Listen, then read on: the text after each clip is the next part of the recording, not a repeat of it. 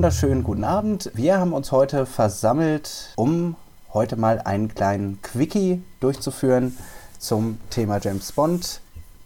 Wir wollen heute Deep Space Nine Staffel 4 Folge 9 besprechen. Die Folge heißt Unser Mann Bashir und hier gibt es zahlreiche Anleihen an ja, unser Steckenpferd, das schöne Thema James Bond.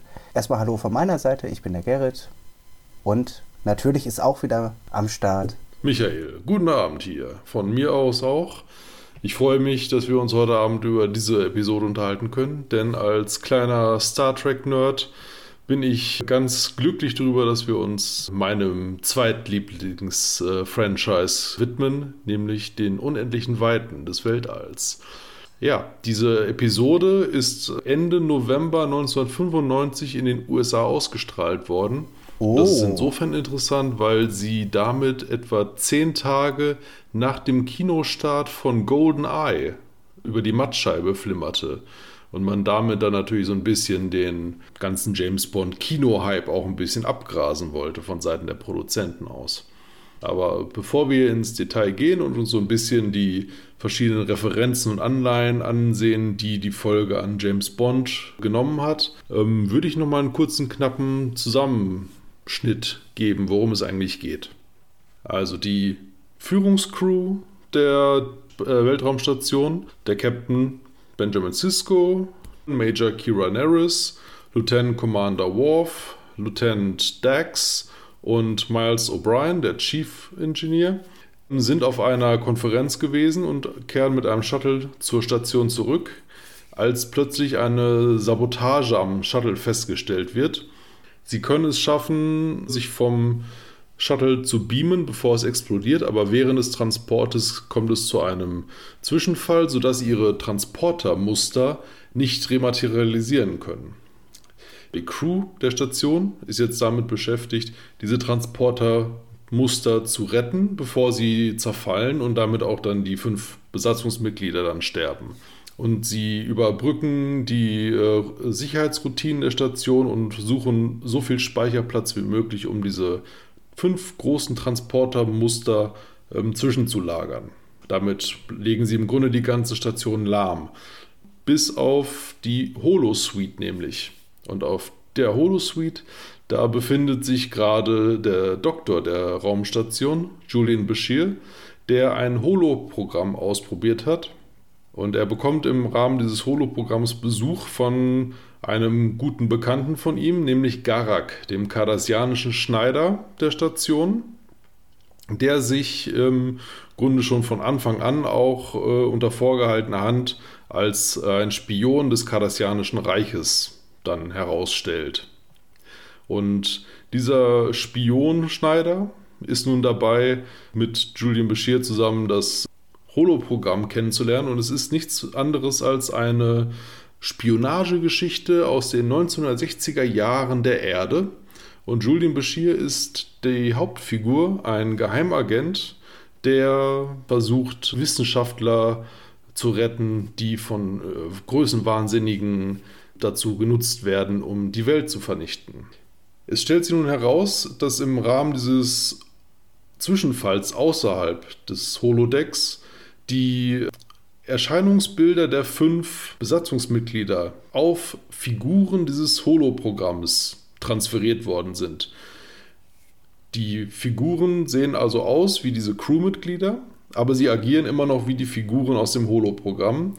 Die beiden, Garak und Bashir, müssen jetzt nun versuchen, das Holo-Programm fortzusetzen und die Simulation am Laufen zu halten, damit die Erscheinungsbilder nicht aus dem Holo-Programm verschwinden und damit dann auch die fünf Besatzungsmitglieder verschwinden. Im Rahmen dieses Overrides kam es noch zu einer Überschreibung der Sicherheitsroutinen des, der Holo-Suite, sodass dann auch die Gefahr für Garak und Bashir wirklich greifbar ist. Denn jede holographische Kugel, die jetzt sie nun treffen könnte, würde sie auch umbringen.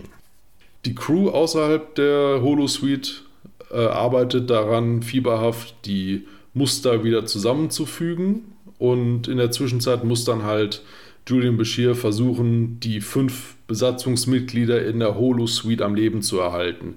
Dabei clasht er dann immer mal wieder mit Garak, der ja als Spion, wie gesagt, eine etwas andere Vorstellung von der ganzen Spionagearbeit hat, als es nun der gute Doktor hat, der so ein bisschen romantisches und leicht naives Weltbild vielleicht hat, befördert auch durch die ganze James Bond-Thematik, die das Holo-Programm mit sich bringt. Aber im Endeffekt ist es nun so, dass Garak mit seinen Worten auch so viel Einfluss auf äh, Julian Bashir ausgeübt hat, dass er genau diese Worte sagt, um am Ende die notwendige Zeit zu schinden im Holo-Programm, damit die Crew außerhalb der Holo-Suite in der Lage versetzt wird, ihren Plan umzusetzen. Und er macht es im Grunde damit, dass er sich zum Erfüllungsgehilfen des Hauptbösewichten Hippokrates Noah macht und die Erde im Grunde dem Untergang weiht aber im Endeffekt gerade durch diese Tat es hinbekommt, genügend Zeit aufzubringen, dass die fünf Besatzungsmitglieder wieder rematerialisieren können und dass ihre Transportermuster quasi aus der Station herausgezogen werden können. Ja, so viel zur Zusammenfassung der Folge. Ich würde gerne direkt mit einem Dialogzitat beginnen, weil wir wollen jetzt ja so ein bisschen auf die Bezüge zu unserem eigentlich Steckenpferdchen zurückkehren. Und da fange ich einfach mal mit einem Zitat an aus der ersten Sequenz, bevor überhaupt alles losgeht. Da sagt Dr. Julian Bashir ganz schön viel Druck für einen Dom Perignon.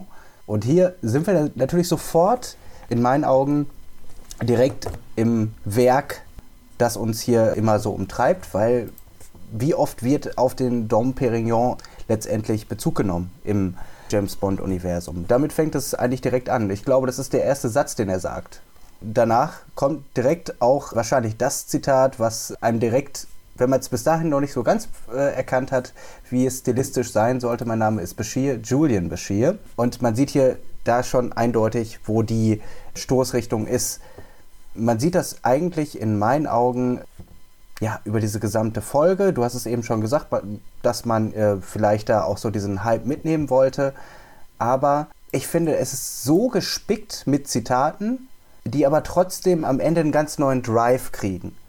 Das würde ich gleich, vielleicht, nachdem du auch vielleicht nochmal kurz gesagt hast, was so deine Zitate sind oder was du so an Anleihen findest, weil das war so für mich der Punkt, den ich ganz interessant fand, äh, den vielleicht nur das äh, Star Trek-Universum da reinbringen kann, will den Drive, den es am Ende gibt, den du auch schon angeteased hast, der würde wahrscheinlich so niemals in einem James Bond-Film vorkommen, weil es eine ganz neue Komponente gibt. Ja, also du hast schon die ersten Hommagen und Anspielungen erwähnt und im Grunde ist die Folge, die sich auf dem Holodeck oder der Holo-Suite abspielt, gespickt mit Referenzen. Ich habe einfach mal Liste geführt und bin alleine auf 27 Referenzen gekommen, die mir aufgefallen sind.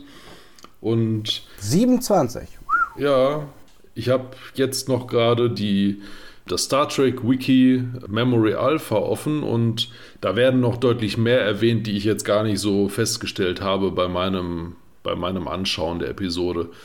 Es geht im Grunde vom kleinsten Detail aus, dass halt die Pistole, die Julian Bashir als Dienstwaffe hat, eine Walter PPK ist, genau wie James Bond also.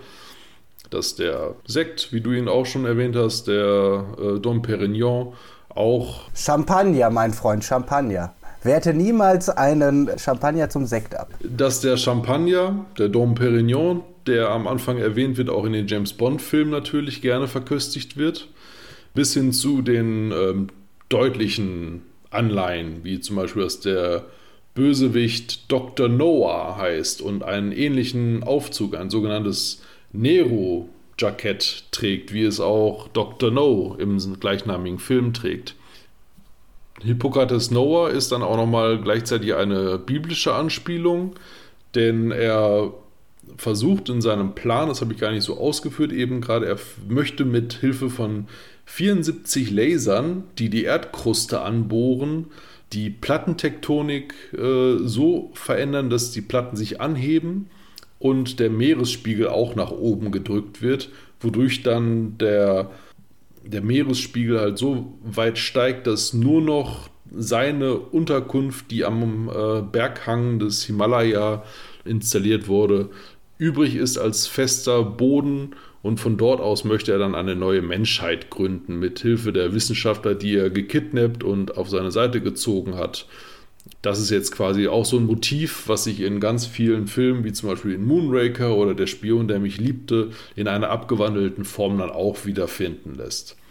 Also es gibt Anleihen sowohl an die ähm, Filme aus den 60er Jahren, aus der Connery-Ära, das ist ja auch mehr oder weniger das Setting dieses Holo-Abenteuers Mitte der 60er Jahre. Also es ist genau das Jahr 1964. Ich, und wir hatten ja schon mal darüber gesprochen, das haben wir hier zwar nicht besprochen, aber äh, würde ich trotzdem gerne mal verbessern, dass es doch hier ganz klar ist, dass er für Großbritannien arbeitet.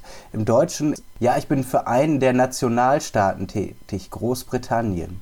Dieses Land äh, kämpfte gegen verschiedene andere Nationen im sogenannten Kalten Krieg da merkt man natürlich schon, dass das Ganze irgendwo in der Zukunft spielt und für einen der Nationalstaaten tätig, das, da wird ja auch ganz deutlich, dass das ein ganz anderes Setting ist. Ich finde das interessant, gut, er erklärt es einem Alien.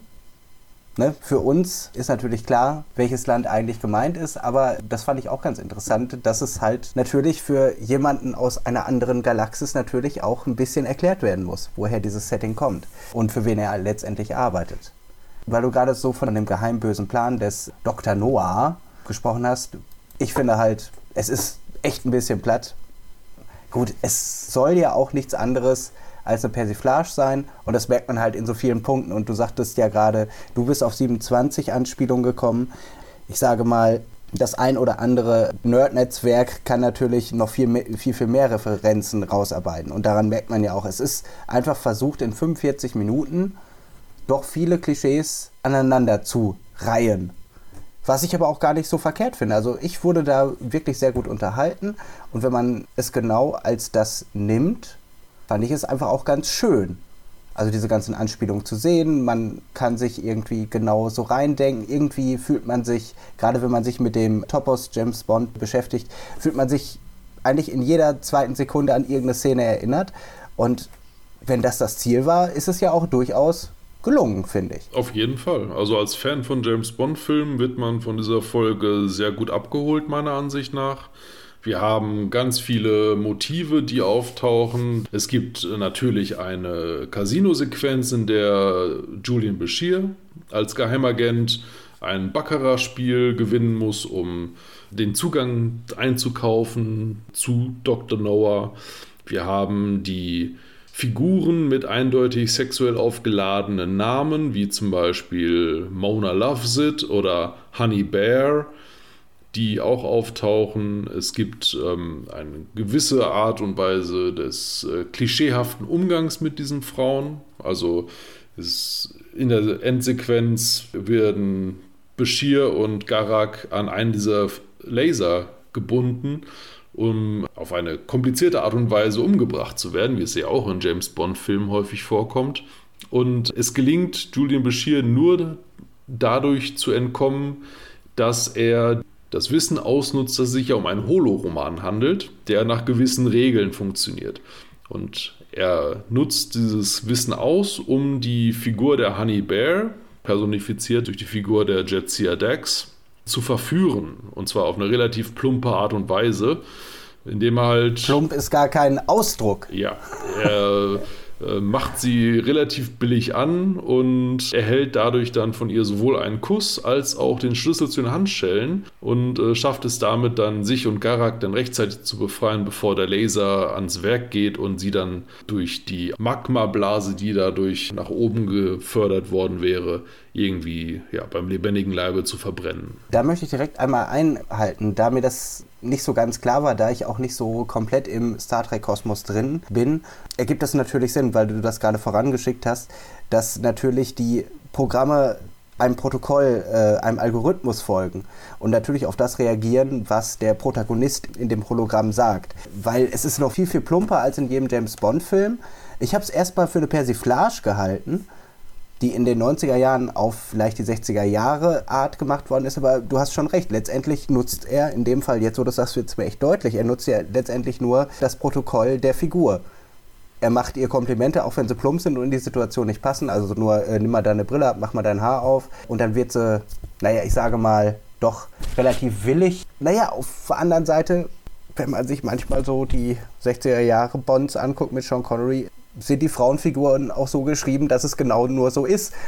Ich habe es als Persiflage gesehen, aber du hast recht, das Programm folgt einfach nur seiner Routine.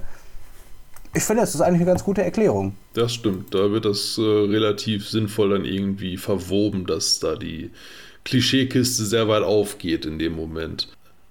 Für mich persönlich ist dann dieser Twist am Ende, dass gerade dadurch, dass Julian Bashir nicht dem Muster des Programmes folgt und sich quasi auf die Seite des Bösewicht mehr oder weniger stellt und sagt, ja, mein Gott, vielleicht haben Sie recht, vielleicht ist die Welt dekadent geworden und wir brauchen einen Neustart. Und wer bin ich dann, um sie noch, diese alte, verlorene Welt weiterhin zu verteidigen und dann im Grunde den Plan des Bösewichts ja durchführt.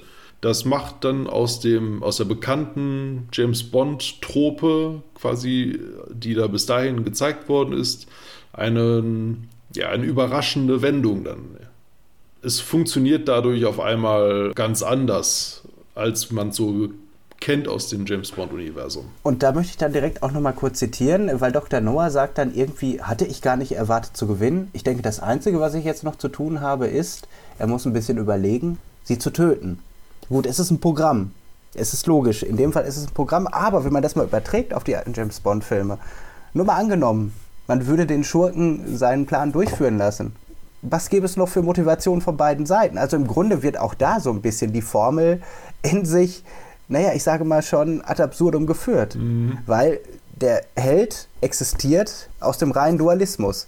Genauso wie der Schurke. Also sie, sie müssen als Yin und Yang gegeneinander arbeiten, aber wenn erstmal genau dieses, ja, ich meine, das Gegeneinanderarbeiten außer Kraft gesetzt wird, indem einer nachgegeben hat, ja. gibt es den Dualismus nicht mehr und sie wissen gar nicht mehr, was sie miteinander machen sollen.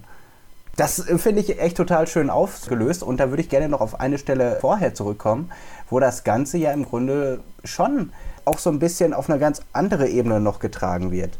Und da sagt der Garak, äh, nachdem sie letztendlich geflohen sind und es darum geht, sich zu entscheiden. Letztendlich könnten sie einfach aus dem äh, Hologramm aussteigen, dann würden aber eventuell die Profile der Menschen, die noch gespeichert sind und jetzt als Figuren in dieses Setting gesetzt worden sind, verloren gehen. Dann hätten sie sich zumindest gerettet, also Garak und der Dr. Bashir. Oder sie müssten drin verweilen und warten, bis die Simulation zu Ende ist, beziehungsweise bis sie rausgeholt werden, beziehungsweise bis die anderen Profile herausgeholt werden, um die zu retten. Und da sagt Garak etwas, es ist an der Zeit, der Realität ins Gesicht zu sehen, Doktor. Sie sind ein Mann, der davon träumt, ein berühmter Held zu sein, weil Sie wissen, dass Sie das tief in Ihrem Inneren leider nicht sind. Ich bin auch kein Held, aber ich weiß, wann es gilt, eine wichtige Entscheidung zu treffen. Und ich entscheide mich dazu, zu gehen und meine Haut zu retten. So, und da kommt in meinen Augen so eine moralische Komponente in dieses James Bond-Setting, was es nicht gibt. Also letztendlich ist es ja eine ganz normale Dilemmata-Diskussion. Also entweder rette ich mich oder ich rette ein oder ich rette viele. Und diese Frage wird im James Bond-Universum ja gar nicht gestellt. James Bond ist ja nur ein Werkzeug, um letztendlich viele zu retten. Auf seine Kosten völlig Latte. Er ist ja letztendlich ja ein Werkzeug äh, von Regierungen ohne, genau. ohne diese moralischen Fragen, ohne letztendlich ein Gewissen, ohne die Möglichkeit selbst zu entscheiden. Und das finde ich ganz schön. Hier wird es nämlich schon, ich sage mal, ja, so ein bisschen in Frage gestellt, dieses ganze Konzept dieses strahlenden Helds. Genau, und es braucht in dem Moment vielleicht dann auch halt gerade den Außerirdischen, der einen darauf bringt. Denn Garak ist ein absoluter Rationalist. In seiner Geheimdienstkarriere beim Obsidianischen Orden ist, er, ist ihm beigebracht worden, dass er kein Ego hat. Das sagt er selbst. Ein richtiger Geheimagent hat kein Ego, kein Gewissen, keine Gewissensbisse nur einen sechsten Sinn für Professionalität und dieser hat gerade Signale gesendet, dass es Zeit ist zu gehen. Und dann kommt der Teil, den du gerade erwähnt hast. Daran wird deutlich, dass das halt ein ganz andere Arbeitsethos, nenne ich es jetzt einfach mal, für Geheimagenten dort gibt, als es dann in dem romantisch verklärten 60er Jahre Kalte Krieg Spionage Abenteuer des Solo-Romans irgendwie gilt. Und das ist dann ja im Grunde auch das, was dann Dr. Bashir dann auch dann ausnutzt am Ende, um dann diese letzte Zeit zu gewinnen. Dass es halt darum geht, das eigene Ego irgendwie zu über, übergehen und dann sich auf die Seite der Bösewichte zu stellen, um halt opportunistisch rational an die Sache ranzugehen. Ja, aber letztendlich wahrscheinlich ist das Alien oder der Alien in dem Fall menschlicher als die Vorstellung des Menschen, die der Mensch spielt. Klingt jetzt ein bisschen weit und hergeschwurbelt, aber genau so ist es ja. Das Alien ist menschlicher als der Mensch in dem Moment, weil es ja genau das sagt, wie ein normaler Mensch handeln würde.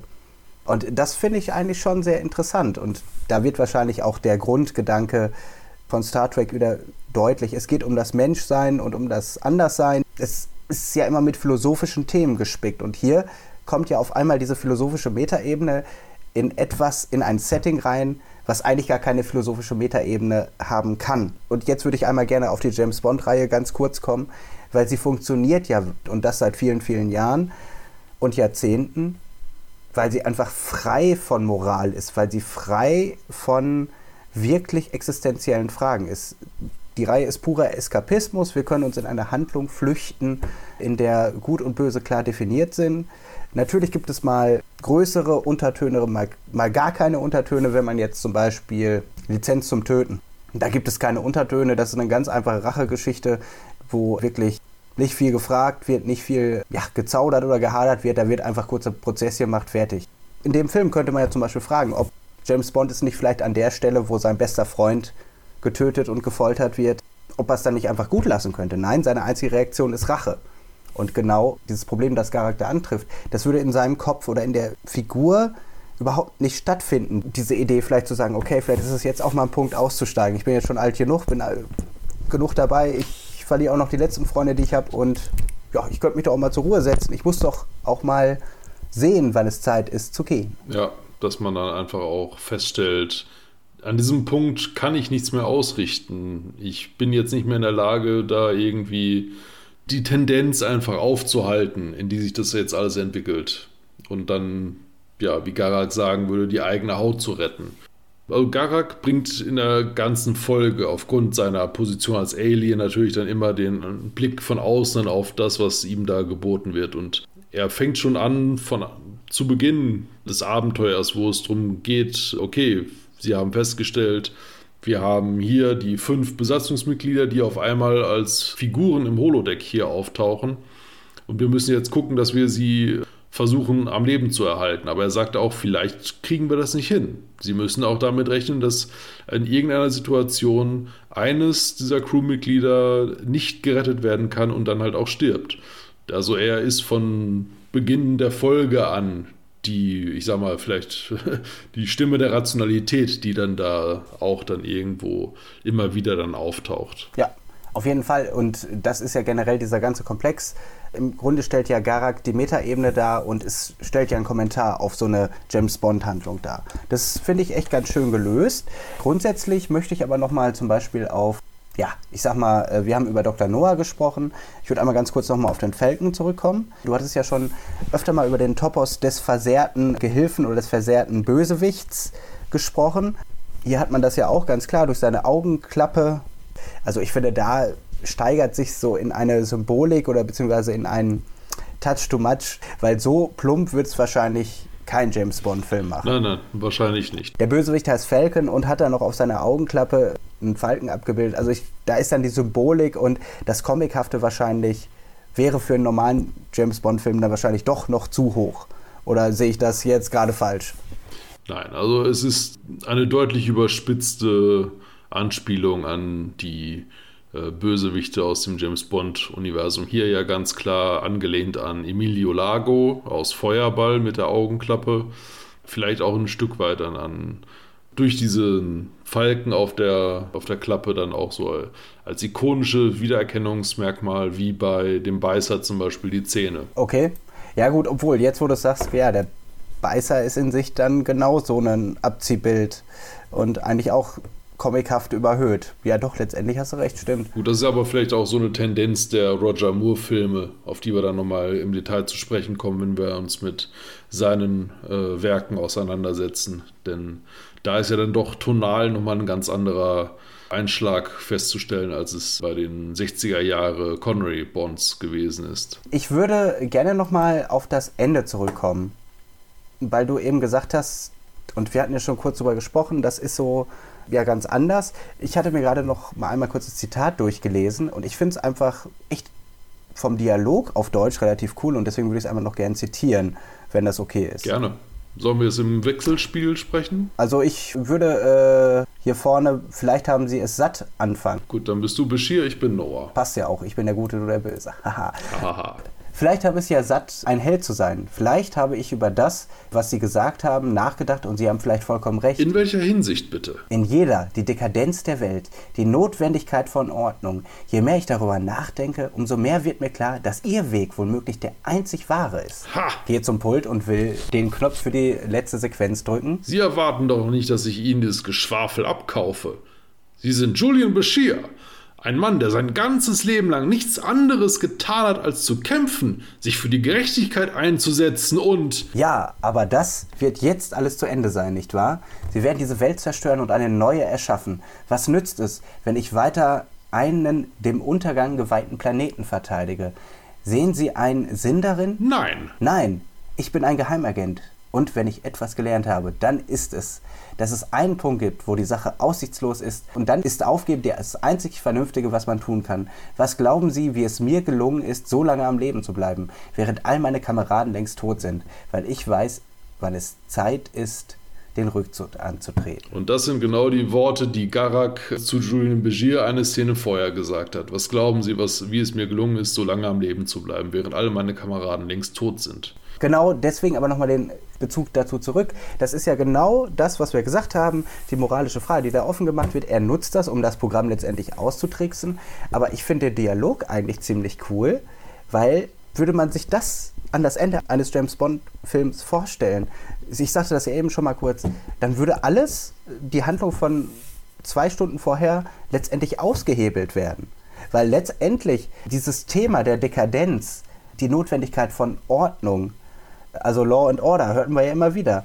Das ist ja ein Thema, was die Menschheit auch immer wieder beschäftigt. Jede Dystopie lebt davon, jeder zweite Filmplot lebt davon, dass diese Welt eigentlich wirklich nur Chaos ist und wirklich vielleicht auch einen Neustart braucht. In der James Bond-Reihe haben wir es schon tausendmal gesehen, aber wenn ich alle Filme, die ich je zu diesem Grundthema schon mal gesehen habe, zusammenzähle, dann wird mir einfach deutlich, dass es so ein Grundthema ist. Und wenn dann vielleicht mal, ja, ich sage mal, ein rationaler Charakter sagen würde, Mensch, komm, dann machen wir es doch einfach. Hm. Fände ich auch mal echt geil. Also wenn so ein Film wirklich tonal enden würde. Ich meine, im Rahmen von Star Trek, was natürlich immer so eine andere Ebene hat, im Rahmen einer Persiflage in einem Holodeck, ist das ja alles möglich. Aber ich fände das mega cool, wenn so ein Agentenfilm enden würde. Also ich finde, das ist, das ist so ein Mindfuck aller Cabin in the Woods, wo man am Ende wirklich so denkt, wo, was? Mhm. Weil im Grunde war ja alles für einen Arsch. Und ja. also verstehst du, was ich meine? Ja, ja, ich verstehe auf jeden Fall, was du da anspielst. Ich muss jetzt an den, ich weiß nicht mehr genau, in welche Verfilmung eines Dan Brown-Romans es war, aber im Buch stirbt die Welt, äh, oder nicht die Welt stirbt, aber ein Großteil der Menschheit stirbt an einem Virus. Inferno. Inferno, danke. Und äh, in der Verfilmung wird es dann so gemacht, dass irgendwie die Menschheit dann doch nicht komplett irgendwie diesem Virus erliegt, sondern es irgendwie als, ich weiß nicht mehr, wie war es, es wird als doch irgendwie heilbar mhm. herausgestellt. Also es kriegt auf jeden Fall nicht dieses, ja, ich sage mal, doch recht düstere Ende. Und so ist es wahrscheinlich, weil der Film immer ein Happy End sucht. Oder anderes Beispiel, was mir jetzt gerade spontan noch eingefallen ist. The Little Shop of Horrors, der kleine Horrorladen, am Ende des Originaldrehbuchs, das ist auch gefilmt worden, das kann man, glaube ich, auf der Blu-ray oder DVD als äh, Deleted Scene sehen. Am Ende überrennen die Pflanzen in Riesenform, ich glaube, es ist New York, aber auf jeden Fall eine amerikanische Großstadt und zerstören die Gebäude, äh, fressen die Menschen und damit geht der Film in, in der Originalfassung, wie er halt eigentlich hätte erscheinen sollen, dann zu Ende. während dann die Studiobosse wahrscheinlich dann entschieden haben, nee, das ist uns dann doch ein bisschen zu krass das Ende. In der Kinofassung dann ein stinknormales Happy End dann quasi genommen wird. Ja, aber das ist ja genau der Punkt. Ich hatte noch nicht darüber gesprochen, aber wollte ich jetzt gerne noch. In der Vorbesprechung hatte ich mich ja über das Wort Eskapismus äh, sehr viel ausgelassen, aber hier ist ja die Brücke direkt zu schlagen. Ein Happy End ist ein Eskapismus aus unserer Welt letztendlich immer, weil das normale Leben ja eigentlich kein Happy End kennt. Und da schließt sich aber die Brücke generell zu dem, was die Holosuite und letztendlich auch die Flucht von Julian Bashir hier darstellt. Also, dass er letztendlich im wievielten Jahrhundert leben wir? Im 23. oder 24. Jahrhundert? Das ist jetzt das 24. Jahrhundert. Genau, im 24. Jahrhundert flüchtige ich mich dann in eine 400 Jahre entfernte Vergangenheit und versuche in alten Rollenklischees zu leben. Das, das finde ich wiederum eigentlich total spannend, dass eigentlich in einer perfekten Gesellschaft, die ja eigentlich letztendlich die Sternenflotte errungen hat, nach vielen Missschlägen auf der Erde und was die Menschen alles falsch gemacht haben, ja zu einer äh, ganz neuen Lebensform übergegangen sind, wo ja letztendlich ein Kommunismus herrscht würde ich fast sagen, also eine Form des Kommunismus, ja. würde ich, also so wie ich es jetzt zumindest, wie ich Kommunismus definiere und verstehe, also wirklich fast auf eine Endstufe des Kommunismus angelangt sein, weil der, die Endstufe besagt ja, dass jeder nach seinen Bedürfnissen die Dinge bekommt, die er braucht. Also letztendlich, dass jedes menschliche Bedürfnis mhm. nach seinem Bedürfnis, also nach dem individuellen Bedürfnis gestillt wird. Und da würde ich ja fast sagen, ist die Menschheit im 24. Jahrhundert angekommen. Ja, es ist schon so eine gewisse Form des Kommunismus, da gebe ich dir recht. Auch wenn Roddenberry, als er in den 60er Jahren Star Trek konzipiert hat, es bewusst offen gelassen hat, ob das, was wir da sehen, nun eine Zukunft ist, die aus dem Sieg des Kapitalismus oder aus dem Sieg des Kommunismus heraus entstanden ist. Das wird bewusst von ihm nicht weiter thematisiert. Wenn ich da jetzt mal auf den ersten Kontakt ja letztendlich zurückgreifen darf. Also wenn ich da meine Informationen rausnehme, dann ist der Kapitalismus ja gänzlich gescheitert. Weil letztendlich, wie sich die Erde in diesem Zustand befindet, dass alles kaputt ist und letztendlich die Technologie am Boden liegt, die Gesellschaftsformen am Boden liegen, ist, in, so wie ich es noch in Erinnerung habe, ich habe den das letzte Mal vor vier, fünf, sechs, sieben, acht Jahren gesehen, da war mir eigentlich schon klar, dass der Kapitalismus dazu geführt hat, dass diese Erde erstmal komplett vor die Hunde geht. Und ich glaube, die haben da auch ein Problem mit Ozonloch und ja, auf jeden Fall eine riesige ökologische Katastrophe hat doch auf der Erde grassiert, bis die Menschen erstmal äh, festgestellt haben, dass sie ihr eigenes Bedürfnis zurückstellen müssen, um für eine größere Sache da zu sein. Und so funktioniert nach meinem Verständnis zumindest die Sternenflotte. Aber ich möchte jetzt nicht zu weit ins Star Trek-Universum eindringen. Du kannst mich da gerne verbessern. Wo ich einfach nur darauf hinaus wollte, dass ich es einfach lustig finde, dass jemand, der in dieser fast perfekten Gesellschaft oder in einer perfekten Utopie lebt, wo die Menschheit eigentlich sowas wie Geld oder Machtgier überwunden hat, sich trotzdem, ich sage mal, in das Zeitalter des Kapitalismus zurückflüchtet, ist eigentlich schon wieder spannend und entlarvend, finde ich. Also es ist richtig, in der Zivilisation der Erde, zumindest zu diesem Zeitpunkt im 24. Jahrhundert, spielt Geld als Kapital keine Rolle mehr. Aber es gibt immer noch personifiziert durch die Ferengi auf der Station ja auch eine Spezies, die sehr stark auf die Akkumulation von Geld einfach dann äh, quasi ausgelegt ist. Und deswegen die Föderation ist immer noch irgendwo immer in Kontakt mit Spezies, die halt auf einer Geldhandelsbasis agieren und dementsprechend muss es auch immer irgendwo noch Credits geben, die dann halt zum Tausch irgendwo eingesetzt werden können. Aber zumindest im Kernsystem der Erde selbst kann man sagen, ist Kapitalismus spielt da keine Rolle mehr mithilfe der Replikatorentechnik haben sie ja im Grunde keinen Malus mehr. Es gibt keinen, kein Bedürfnis mehr, das irgendwie nicht gedeckt werden kann, weil die Mittel fehlen. Denn durch die Replikatoren kann alles künstlich erzeugt werden und ist sofort da, wenn du es quasi angefragt hast und kann sofort dann dazu dienen, um deine Bedürfnisse zu stillen. Trotzdem wird es dann ja aber doch richtig interessant, wenn ich theoretisch in der Lage bin, jegliches Bedürfnis zu stillen, mich trotzdem in diese Welt zurückträume weil er träumt sich ja in diese Welt zurück, wo es ganz klare Dualismen auf der Welt gibt. Es gibt den Ostblock, es gibt die USA und die Verbündeten und letztendlich ist da ganz einfach klar, wer ist gut, wer ist böse. Und dazu hat er sich ja noch nicht nur einfach die Figur eines James Bonds erdacht, seine Figur ist ja noch ein bisschen exaltierter, sage ich mal, weil seine Tarnung ja ist, dass er ein Lebemann ist, dass er ein internationaler Geschäftsmann ist, der natürlich auch nach außen sich, ich sage mal, wie Bruce Wayne verkaufen muss. Ne? Also mit Topmodels, äh, mit Nachtclubs, mit Casino-Besuchen, mit gut aussehenden Frauen als Begleitung. Ja, ja. Kalte Getränke, schnelle Frauen, ne? Ja, ja, so. Heiße Drinks und kühle Ladies, würden die Ärzte sagen, ja. Genau. So, und das finde ich schon ganz interessant. Also, vielleicht ist es ja auch diese Romantik der 60er Jahre, äh, die wir ja auch schon ergründet haben in unserem Podcast. Das ist eine gewisse, ja, ich sage mal, eine gewisse Magie, eine, ein gewisses Lebensgefühl einfängt, was es vielleicht in den späteren Jahrzehnten so in der Form gar nicht mehr gab. Ähm, deswegen macht es ja irgendwie auch Sinn. Und ich finde es dann auch fast eher noch sinniger, dass Menschen 400 Jahre später sich trotzdem noch ja, in diese Welt träumen wollen. Ich finde, das ergibt schon Sinn. Weil wenn man so Vorstellungen hat vom viktorianischen Zeitalter oder so, vielleicht wird man in der Zukunft solche Vorstellungen von den 60er Jahren des 20. Jahrhunderts haben. Auf jeden Fall, ja. Es gibt zwei kleine Punkte, die ich noch erwähnen möchte. Zum einen die Musik in der Episode ist auch sehr schön an das James Bond-Thema angelegt, ohne direkt zu klauen, aber der Komponist Jay Chatterway hat sich da stilistisch sehr stark dran orientiert.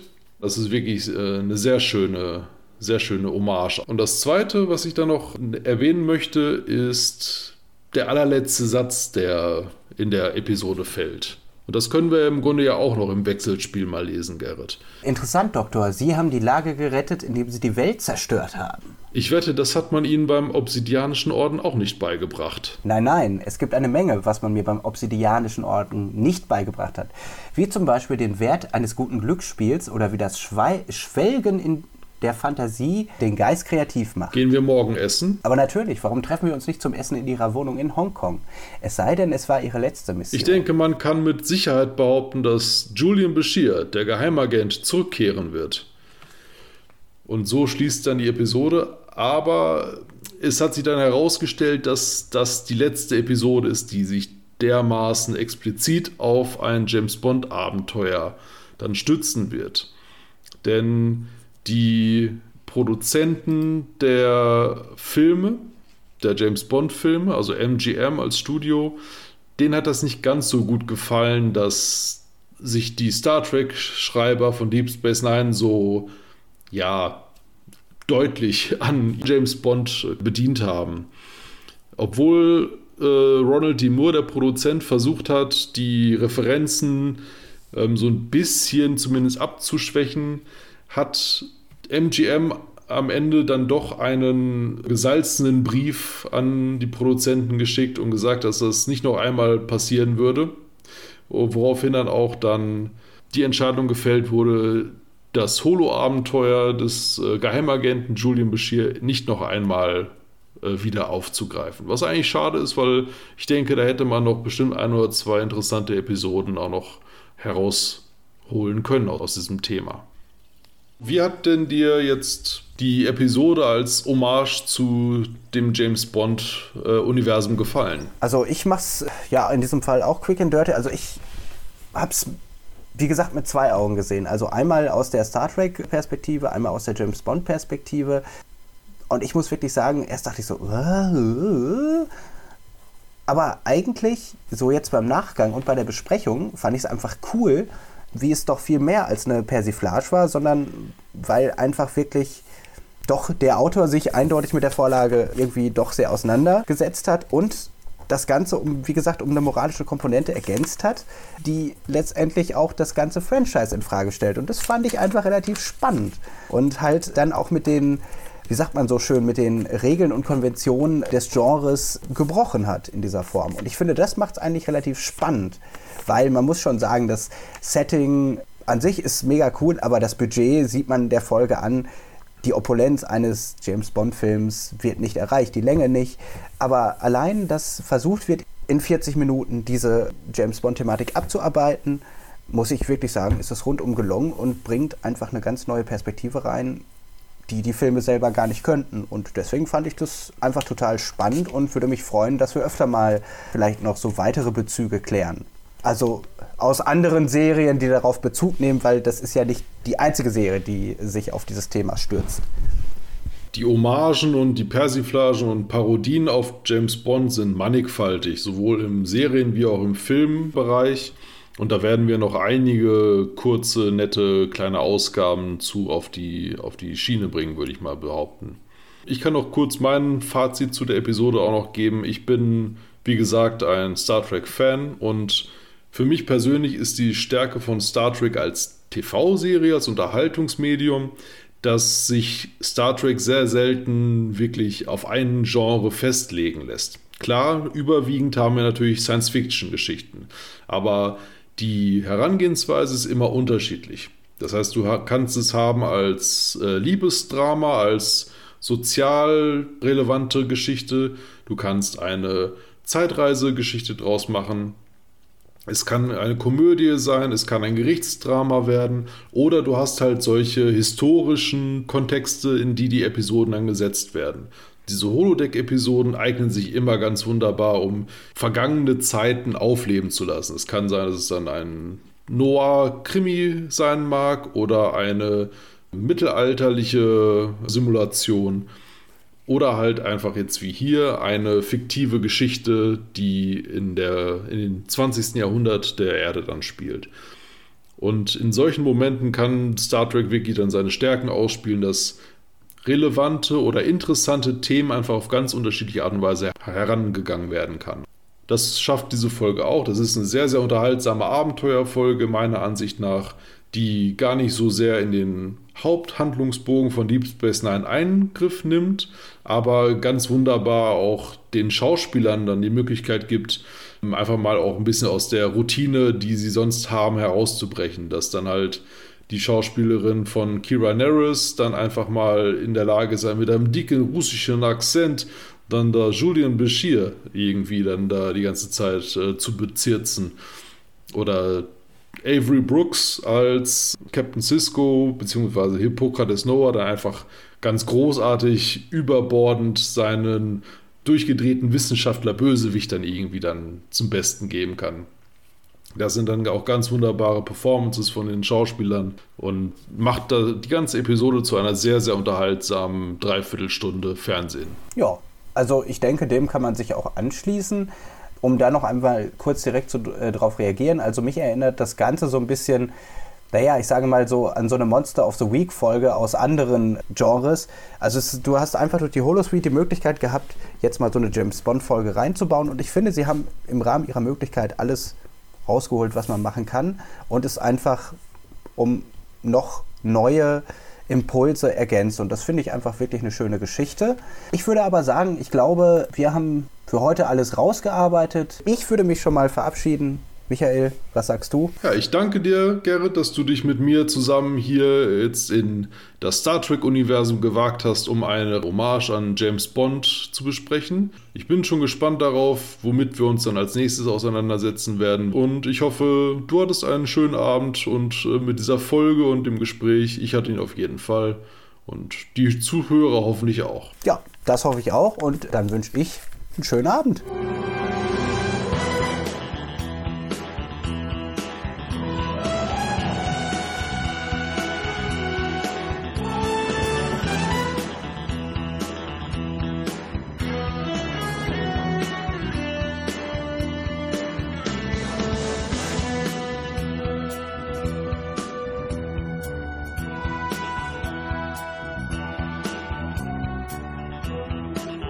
Lizenz zum Labern wird zurückkehren mit einer Folge über Im Geheimdienst ihrer Majestät